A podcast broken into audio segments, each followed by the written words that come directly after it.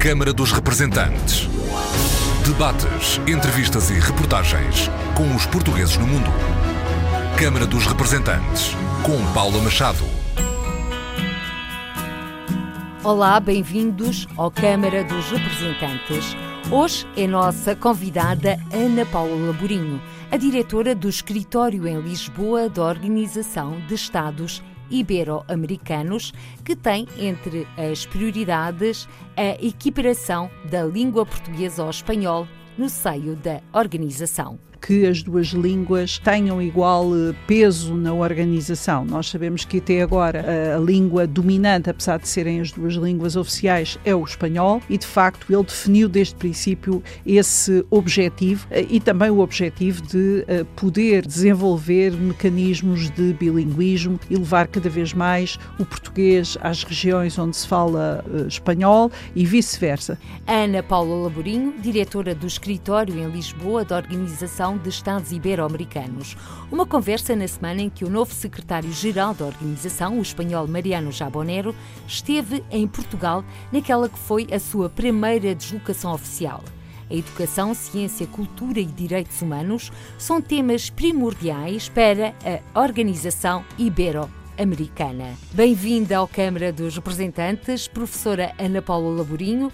Em janeiro deste ano, assumiu a liderança do escritório em Lisboa da Organização de Estados Ibero-Americanos para a Educação, Ciência e Cultura. Uma tarefa que começou do zero. Que balanço pode ser feito destes sete meses de missão com os olhos postos na Iberoamérica? O balanço é muito positivo. Um dos nossos objetivos era também o de colocar a Iberoamérica no mapa das percepções uh, portuguesas sobre o que é a geopolítica e o que são as, as grandes uh, multilaterais e os grandes desafios internacionais. E nesse sentido, eu acho que atualmente uh, tudo o que é ibero-americano já nos vem parar às mãos e isso é muito interessante, mesmo algumas áreas que não são das nossas competências, mas de facto nós temos aqui na Iberoamérica uma potencialidade muito grande que temos que aproveitar. Nós sabemos que as geometrias das relações internacionais estão em grande mudança, há necessidade de novas correlações e de facto termos, eh, por um lado, uma relação intensa com a União Europeia, por outro lado, com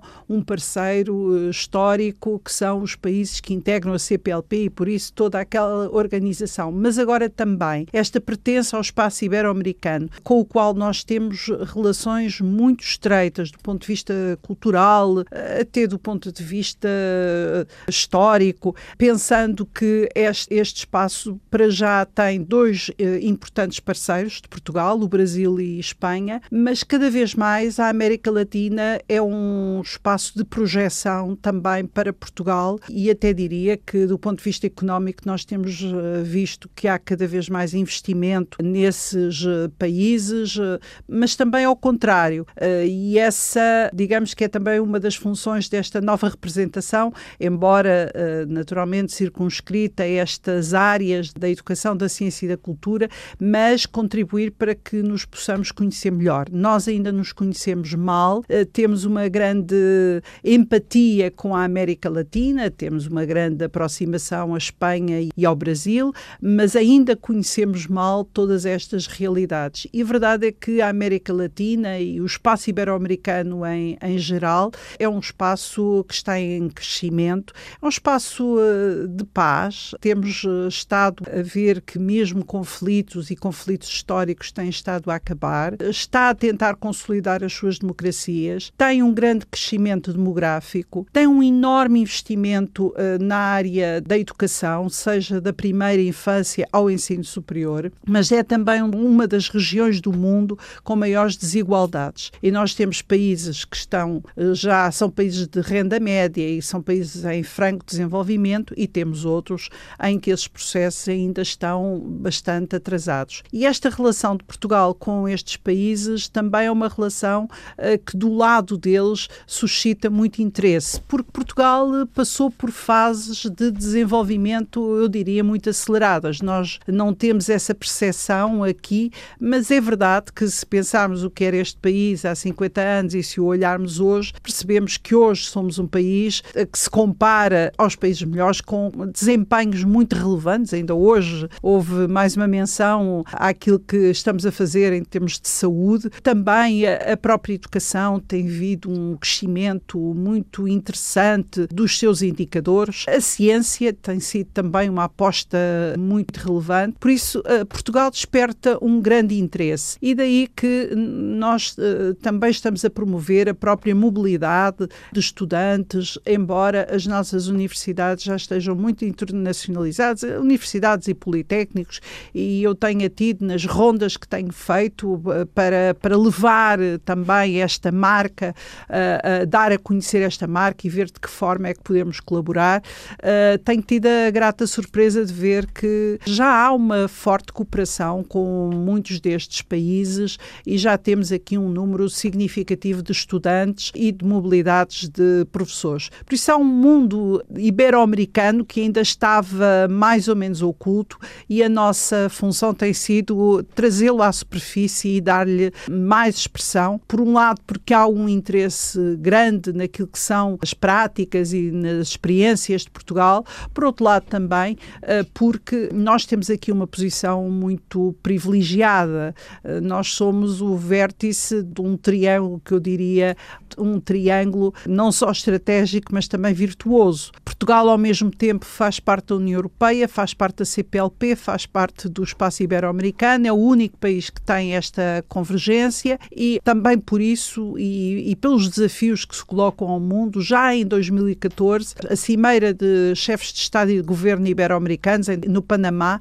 tinha decidido, era uma das suas recomendações, que houvesse uma maior aproximação com a CPLP. Portugal faz essa ponte. Ah, exatamente. Faz essa cooperação triangular. A cooperação triangular e, e a cooperação sul-sul. Eu, eu, gosto muito de dizer que nós somos um país do sul e somos, porque muitas, durante muito tempo ser do sul era considerado negativo e eu acho que ser do sul é cada vez mais positivo. Basta olhar para o mundo tal como ele está a dar a volta. Há alguns fogos fatos em que nós continuamos a pensar que são alguns países que até estão em processo de fechamento, que são os, os dominantes. Vemos também alguns processos na Europa que são preocupantes, mas ao nível dos países do Sul nós temos abertura e temos que aproveitar isso em benefício dos povos que constituem este Sul. E depois temos aqui a língua, porque a organização tem como eh, línguas oficiais o português e o espanhol. Naturalmente que o, o espanhol representa dois terços da organização, dos falantes eh, dos países que constituem a organização, que é composta por 23 países, mas o português, basta ter o Brasil, constitui um terço.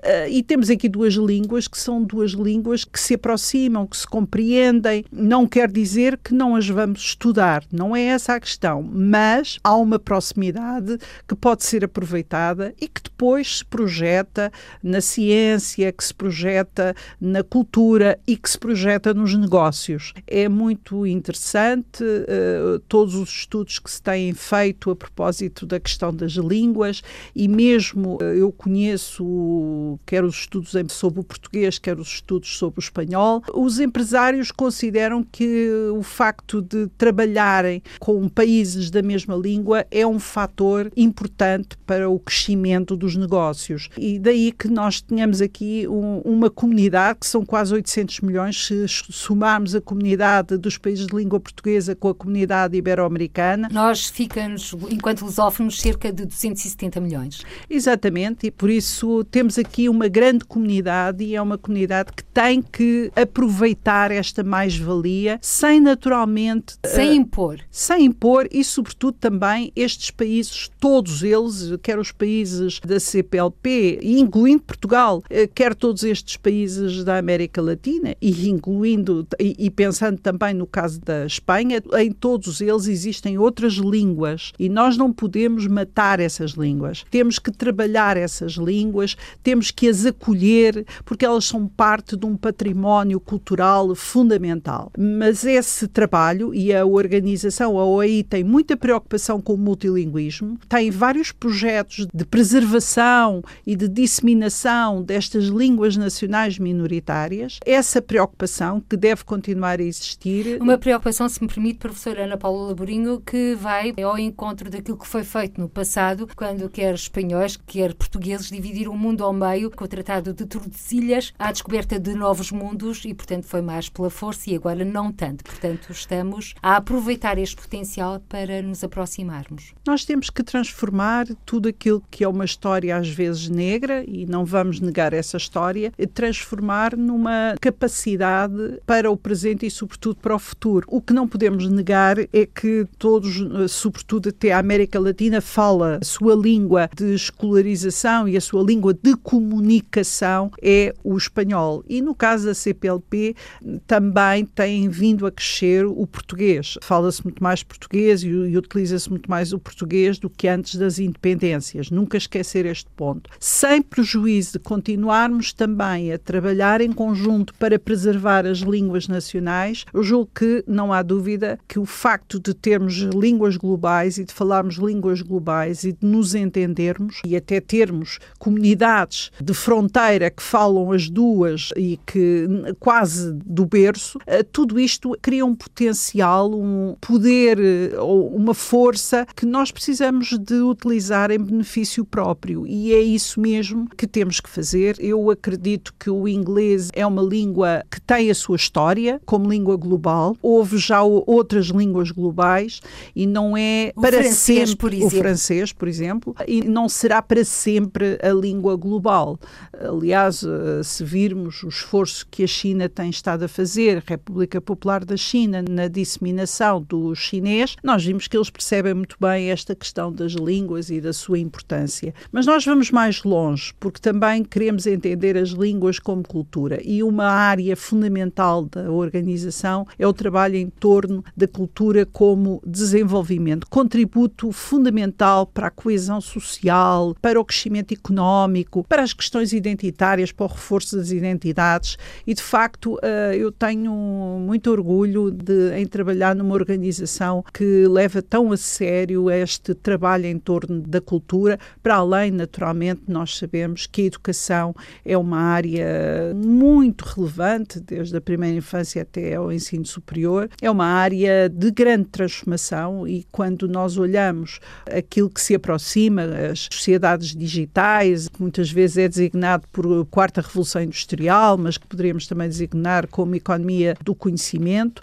nós percebemos que a educação tem aqui um papel eh, muito uh, importante e que a aposta que todos estes países fazem à educação é claramente uma aposta no futuro. A organização também tem uma relação muito estreita com as organizações mais uh, globais. Diria que para definir esta organização, ela é uma Unesco para a Iberoamérica e nesse sentido, mesmo antes da Agenda 2030 já existiam as metas 2021, as chamadas metas dos bicentenários, porque também tinha a ver com os 200 anos das independências destes países e agora estamos a trabalhar uh, no sentido de cada vez mais nos aproximarmos dos objetivos de desenvolvimento sustentável. Professora Ana Paula Borinho, diretora em Portugal da Organização de Estados Ibero-Americanos para a Educação, Ciência e Cultura. Falou que um dos desafios e como meta é exatamente a educação. E eu coloco-lhe esta questão porque estamos a falar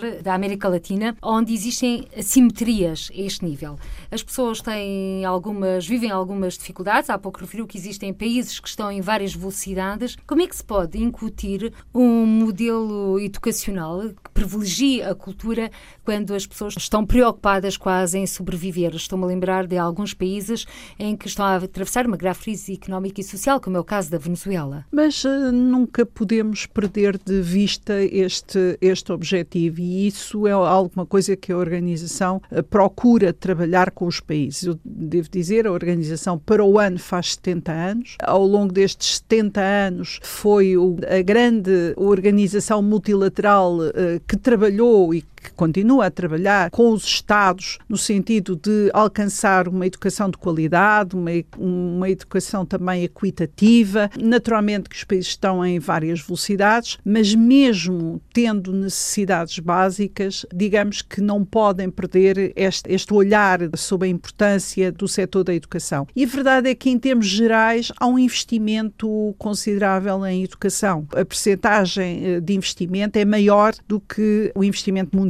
e até o investimento, a média da OCDE. O que não quer dizer que os problemas estejam resolvidos, antes pelo contrário, quer dizer é que há efetivamente muitas assimetrias. Mas nós temos que ter uma estratégia que seja não tanto o ponto de onde partimos, mas o ponto onde queremos chegar. E sabendo, e volto a repetir, sabendo nós que as competências, não só as competências digitais, porque aquilo que se desenha no futuro requer outro tipo de competências, competências como pensamento crítico, competência como capacidade de resolução de problemas complexos. E desse ponto de vista, a cultura ajuda-nos a desenvolver o pensamento crítico, ajuda também a, a melhor perceber e a ter soluções para os tais problemas complexos. Não se trata apenas de competências de saber uh, uh, mais e de competências digitais. Vai haver uma exigência muito maior e daí que, e é também uma grande preocupação da organização, as questões da cidadania, a educação para a cidadania, porque essa uh, engloba vários domínios e é central neste desafio do futuro. E eu gostaria de dizer que Portugal tem trabalhado muito nas questões da educação para a cidadania, tem uma estratégia de educação para a cidadania que nós já levámos, demos a conhecer ao espaço ibero-americano e que suscitou um enorme interesse, porque de facto eh, é um trabalho que faz a diferença, é um trabalho que pode efetivamente levar a que haja mudanças de mentalidades e é isso essencialmente que vai ter que ser a educação. É uma grande mudança, um grande salto qualitativo em termos da nossa forma de pensar o mundo. E a professora Ana Paula Laborinho eh, estava a referir que Portugal tem de facto eh, já provas dadas na educação para a cidadania, aliás, porque Portugal também é um marco emblemático e foi fonte de inspiração para vários países, nomeadamente na América Latina, com a Revolução do 25 de Abril de 74, hum. a Revolução dos Cravos. É um caso de estudo, podemos dizer assim, nas universidades. Eh, mas também há uma outra questão que eu lhe queria colocar.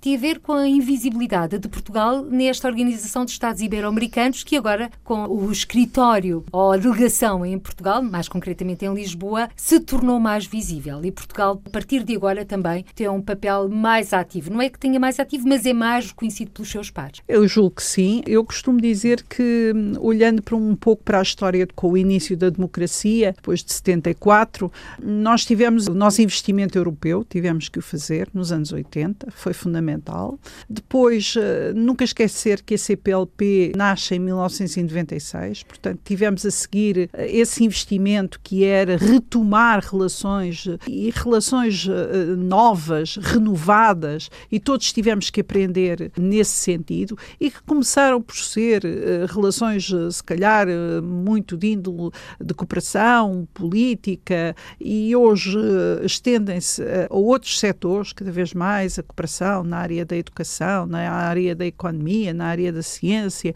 também tem um espaço muito grande na CPLP, e agora estamos também a perceber as nossas ligações, porque há também fortíssimas ligações ao espaço ibero-americano, começando pelos dois parceiros que são, como já disse, Espanha e o Brasil. São dois parceiros fundamentais para Portugal e, de facto, eh, só por eles, mas não apenas por eles, se justificaria esta aproximação ao espaço ibero-americano. No caso da OEI, Portugal é membro desde 2002, já participava em programas, é preciso dizer, já havia muita coisa feita, não só através dos ministérios setoriais, como também da sociedade civil e até das instituições públicas, mas agora temos a possibilidade de juntar todos estes programas. Ao juntar, percebemos a sua dimensão, portanto, eles ganham uma, uma dimensão diferente. Temos também aqui um outro objetivo, que é um objetivo eh, muito desafiador, que é a proximidade à CPLP. Nós, aliás,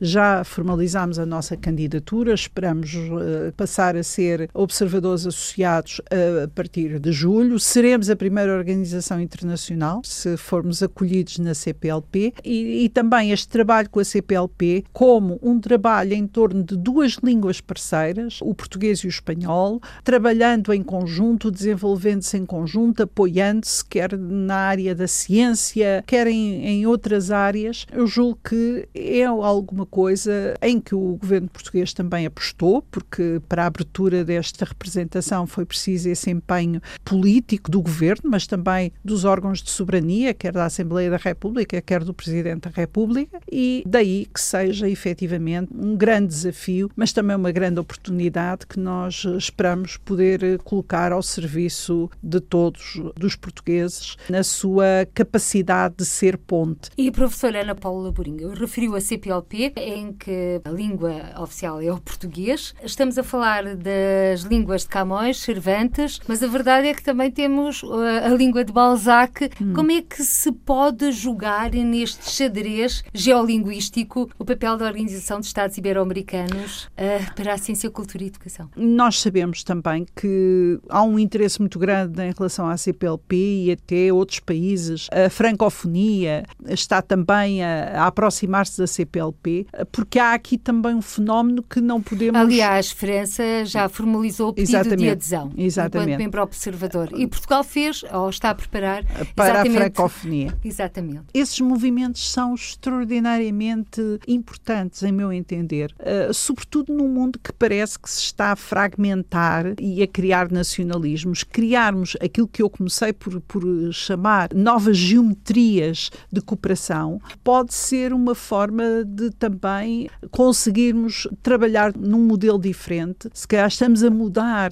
os parceiros, mas isso não quer dizer que vamos diminuir a importância daqueles que já eram os nossos parceiros. O que quer dizer é que estamos a encontrar outras formas de nos organizar e de estabelecer diálogos. Afinal, para que é que isto tudo serve? Serve para vivermos melhor, em paz, serve para termos eh, Estados mais democráticos, para continuarmos a garantir direitos humanos, igualdade de género. Esses são os fatores essenciais pelos quais, naturalmente, também eh, serve para nos conhecermos e podermos negociar melhor, nunca esquecer os domínios da economia e do, do comércio, mas é para isso que também nos aproximamos e constituímos estas novas constelações. No entanto, há aqui um fator que, no caso de Portugal, mas também de todos os outros, mas em particular no caso português, importa salientar, que são as comunidades. Era isso que eu lá, já Exatamente. lá vamos, Sr. Professor Ana Paula Brinho. Falou de direitos humanos, como é que a Guiné Equatorial também é vista nesta organização? Sabe que quando se pertence a uma organização com um conjunto de princípios,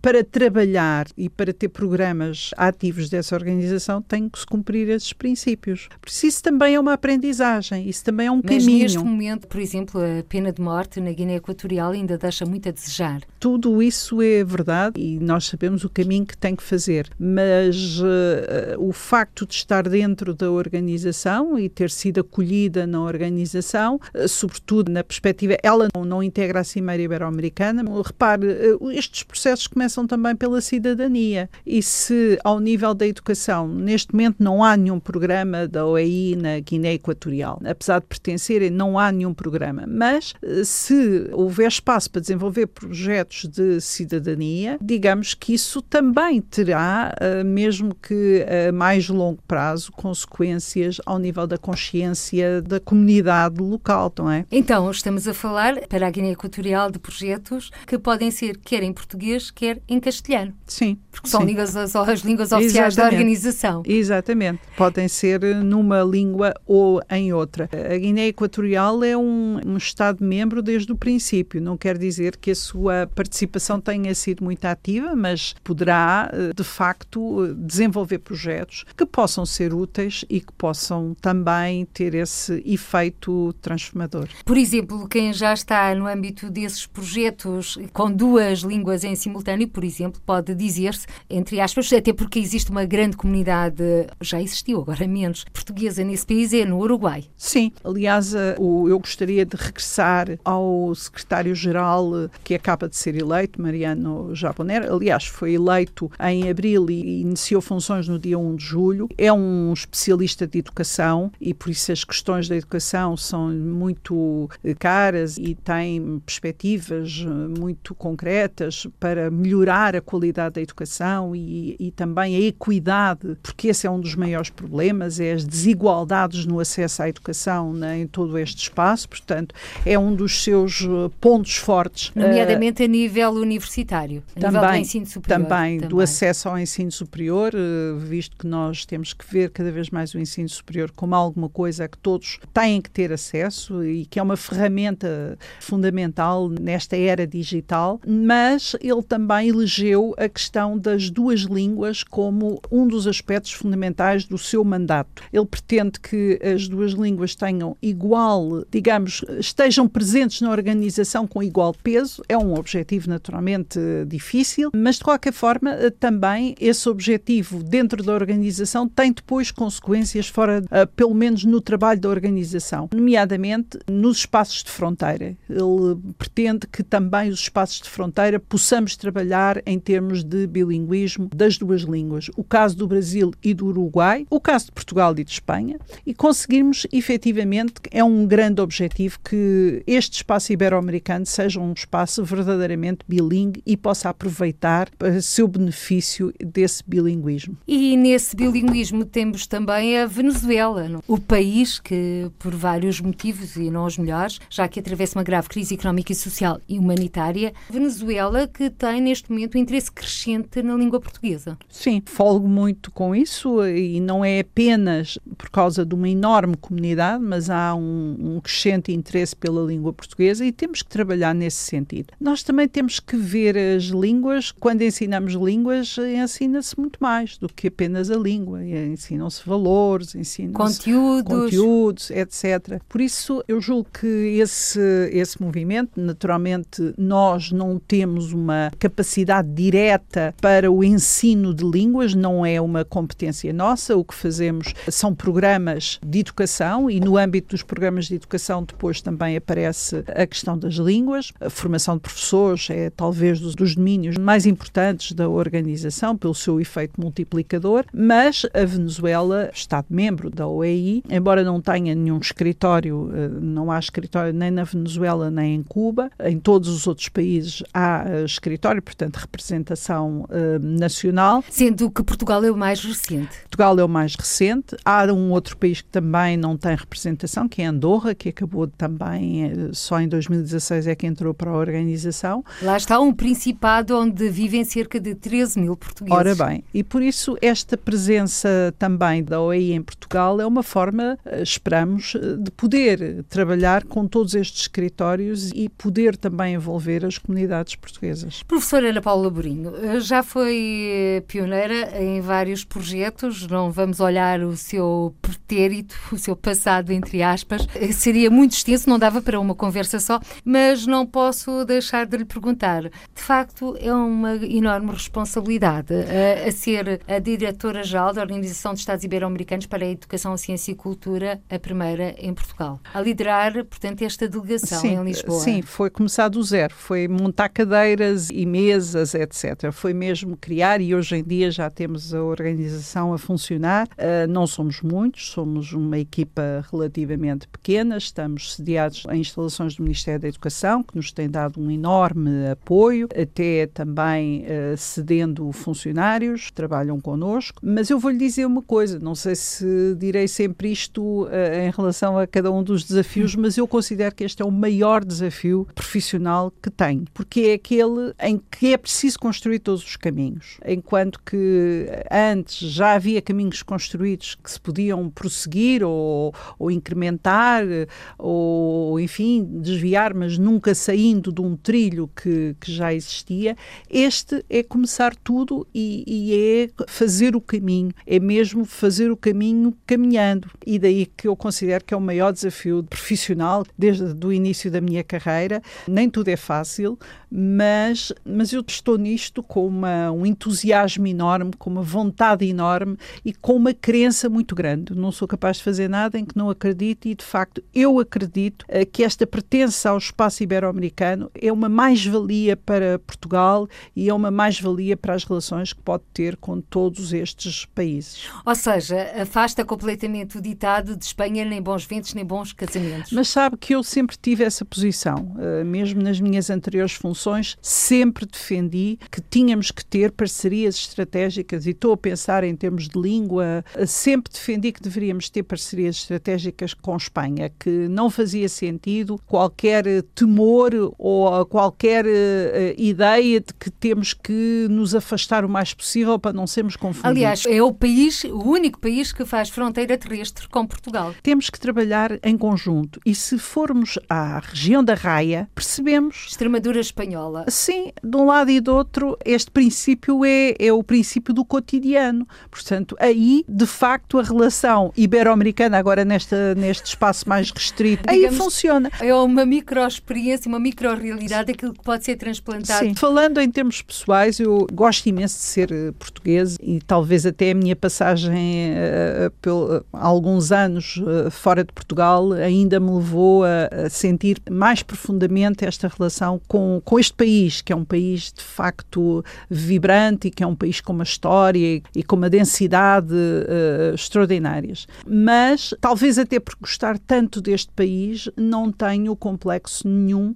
no trabalho com a, as várias, com, com Espanha, seja as suas autonomias, seja ao nível do governo central, e acho é que temos que fazer aqui uma parceria importante, a tal parceria do Sul, uma parceria importante, pensando nos grandes desafios do futuro. E nesses desafios do futuro fica a língua a crescer mais, a língua portuguesa, a língua espanhola. Passamos a ser quase 800 milhões se pensarmos no português e no espanhol em conjunto. Esses são os números atuais. Se, entretanto, o português conseguir vingar em alguns países, poderemos ter um aumento exponencial. Claro. Sendo que o castelhano continua a dar cartas nesta organização, não é? Nós temos o grande Brasil, mas também temos as comunidades portuguesas que podem dar um grande alento também a esta organização. Está a contar com os portugueses no claro, mundo? Claro, evidentemente. Uh, e, e, os portugueses, uh, sobretudo na, nestes países, nós temos grandes comunidades, uh, na Venezuela, já tivemos, não temos já tão grande no Uruguai. Há cada vez mais relação com Espanha, as migrações para a Espanha são muito grandes. As, Aliás, a imigração para a Espanha está a aumentar. aumentar. As migrações também para o Brasil, porque é um espaço ibero-americano, e eu diria que em termos gerais, os próprios negócios, a área, a economia, o comércio que se está a passar nas relações com estes países, tudo uh, nos leva a dizer que vai contribuir para todos nós termos melhores condições de vida. Professora Ana Paula Laborinho, pode dizer-se que a língua é o chão da Organização de Estados Ibero-Americanos para a Educação, Ciência e Cultura? Será um chão, sim, se pensarmos que toda a educação, as línguas, neste caso, se pensarmos pensarmos que toda a educação passa sempre por línguas, e eu aqui sublinho o plural, na medida em que a organização tem muito cuidado em também trabalhar com todas as línguas uh, nacionais e minoritárias. E, minoritárias e há projetos mesmo para incentivar o desenvolvimento dessas línguas. Para preservar. Sim. Por uma questão de identidade. Para as pessoas se reverem. Sim, preservar claro, a memória, claro, preservar a memória. Não esquecer esta relação que eu já identifiquei com a Unesco, uh, e aí as questões das línguas são um património, são uma memória comum que não podemos deixar morrer. Memórias vivas para que não aconteça o mesmo que aconteceu com o latino, é neste momento, que é uma língua, entre aspas, morta, porque não é tão morta assim, porque há quem fala latim, Sim. é uma língua de estudo. Professora Ana Paula Brinho, estamos a caminhar a passos largos para o final desta conversa no programa Câmara dos Representantes, mas antes tenho algumas uh, questões para lhe colocar ou pedir-lhe sugestões, ou melhor, fazer-lhe um pedido, assim é que é. Eu sei que estamos na era digital, os mails estão na moda. Há pouco referiu o seu passado, enquanto não o referi concretamente, mas era obviamente em termos profissionais. Uh, esteve à frente do IPOR, Instituto Português do Oriente, durante largos anos. Que bilhete postal trouxe dessa missão? Que retrato se pode fazer? Se tivesse que pintar em cores a memória Seria muito difícil, mas eh, a minha memória de Macau, a mais afetiva, tem a ver com o Rio das Pérolas ao pôr do sol, porque fica completamente dourado. Apesar de eu agora estar uh, mais ligada à América Latina e também minha, as minhas anteriores uh, funções também me levaram bastante à África e naturalmente à Europa e mesmo aos Estados Unidos, eu devo dizer que tenho uma relação muito, muito intensa com a Ásia e em particular com a China. É como se me encontrasse comigo própria nesse lugar. E de facto o Rio das Pérolas, que é um rio uh, que é um rio de aluvião e que é um rio que, que vai até, até Cantão e portanto é fundamental ali na, em toda a região do sul uh, da China, é muito a expressão desse país que é um país absolutamente extraordinário em que, mais uma vez, a história e a memória são preservadas. Se procura sempre preservar a memória. Dos ensinamentos mais extraordinários que eu trouxe foi a experiência do tempo, porque nós hoje vivemos a, grande velocidade, uh, vivemos ao segundo, até mais do que ao segundo, e de facto a China vive, pensa sempre para os próximos 100 anos, se não para o próximo milénio. E é essa capacidade, ao mesmo tempo, de viver rápido e pensar devagar que eu mais admiro. E daí que o Rio, de novo, é uma boa imagem para este mundo asiático, que é um mundo em enorme projeção. Quando eu fui para lá, claro que todos os que lá estávamos já nos apercebíamos, eu fui em 88, uh, eh, o que é que se iria passar, mas, mas é curioso porque ainda quando eu regressava à Europa ninguém acreditava que, que de facto a China ia ter esta pujança, uh, porque ainda estava num processo uh, inicial de desenvolvimento e de crescimento. O dragão ainda estava adormecido? Não, o dragão já estava acordado. O dragão ainda não se tinha mostrado o seu bafo e agora já está a mostrar, mas sempre na perspectiva de olhar o grande futuro. E daí que também todos os outros países tenham que conhecer bem a China, é fundamental,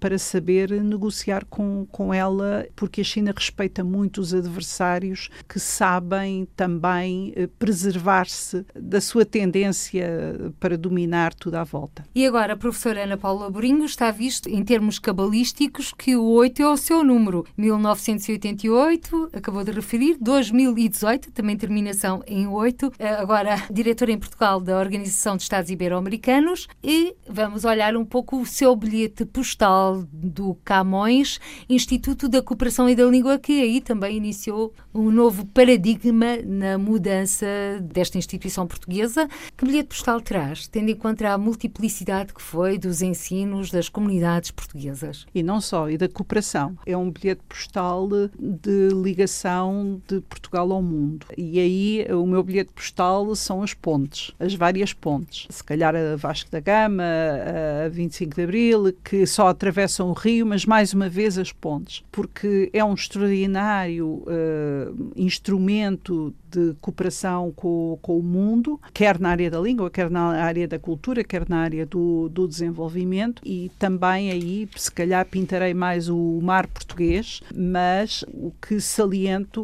é essa, é essa capacidade que nós temos, país pequeno, já não, é, não é assim tão pequeno nos contextos internacionais, mas mesmo assim, que consegue levar a sua mensagem ao mundo através destas formas e usando uh, também aquilo que é a sua mais-valia, que são uh, todos aqueles que estão no mundo. Eu acho que não há, não há nenhum lugar do mundo onde não haja um português. E isso também ajuda a construir esta imagem de ponte que nós temos. E agora sim, professora Ana Paula Laborinho está à frente em Lisboa da Organização de Estados Ibero-Americanos para a Educação, Ciência e Cultura. Um bilhete postal ainda se pode dizer-se incipiente, está a dar os primeiros passos, mas já quer enviar, até porque tem um novo secretário-geral e o anterior era exatamente do nosso país irmão brasileiro, uhum. Paulo Speller, agora é o Mariano Jabonero. Que retrato pinta destas novas missões? Olha, como é que se eh, pinta um desafio? Como é que se ilustra? Olha, olhando, por exemplo, para escritores English. E já agora não posso deixar de sublinhar um escritor que para mim é uma ponte entre estes mundos, que é o José Saramago, que está neste momento, olha, mais um 8, 1998, uh, está neste momento a comemorar os 20 anos como Prémio Nobel. É claramente uma figura que junta estes mundos, não é? É, é claramente, uh, eu diria, a medalha uh, da sorte do, da Iberoamérica, tem um livro inclusivamente sobre isso, mas também outros escritores. para o ano também há comemorações do, do Garcia Marques, e eu julgo que estas duas figuras, poderíamos citar muitas outras, aliás, a literatura é tão rica, a literatura, a pintura e as relações entre estes, entre, entre tudo, todas estas ligações são tão fortes entre Portugal e todos estes países. O nosso próprio neorrealismo eh, diz-se que, eh, sobretudo, a pintura foi muito influenciada por Portinari. Todas estas relações são relações que nós temos que trazer dentro de nós. E agora, vai a Guadalajara, no México, em novembro, em que Portugal é o país convidado da Feira do Livro? Não está prevista a minha ida, mas não esquecer que nós temos, nós ao aí temos um escritório no México e por isso o, o que é mais importante é esse trabalho. Fizemos um, também uma candidatura para um autor, para um prémio eh, de, de escritores eh, infantis e, e uh, o nosso escritório associou-se à iniciativa também do Ministério da Cultura. O mais importante, de facto, são as ligações que essa feira vai, vai deixar, e eu estou certa que vai deixar, como aliás, numa outra dimensão, a Feira do Livro de Bogotá também deixou. Professora Ana Paula Laborinho, muito obrigada por ter aceito o nosso convite para estar aqui no Câmara dos Representantes e felicidades para o futuro, agora a liderar o escritório em Lisboa da Organização de Estados Ibero-Americanos. E por hoje ficamos por aqui. Até ao próximo encontro. Seja feliz. Câmara dos Representantes. Debates, entrevistas e reportagens com os portugueses no mundo. Câmara dos Representantes, com Paula Machado.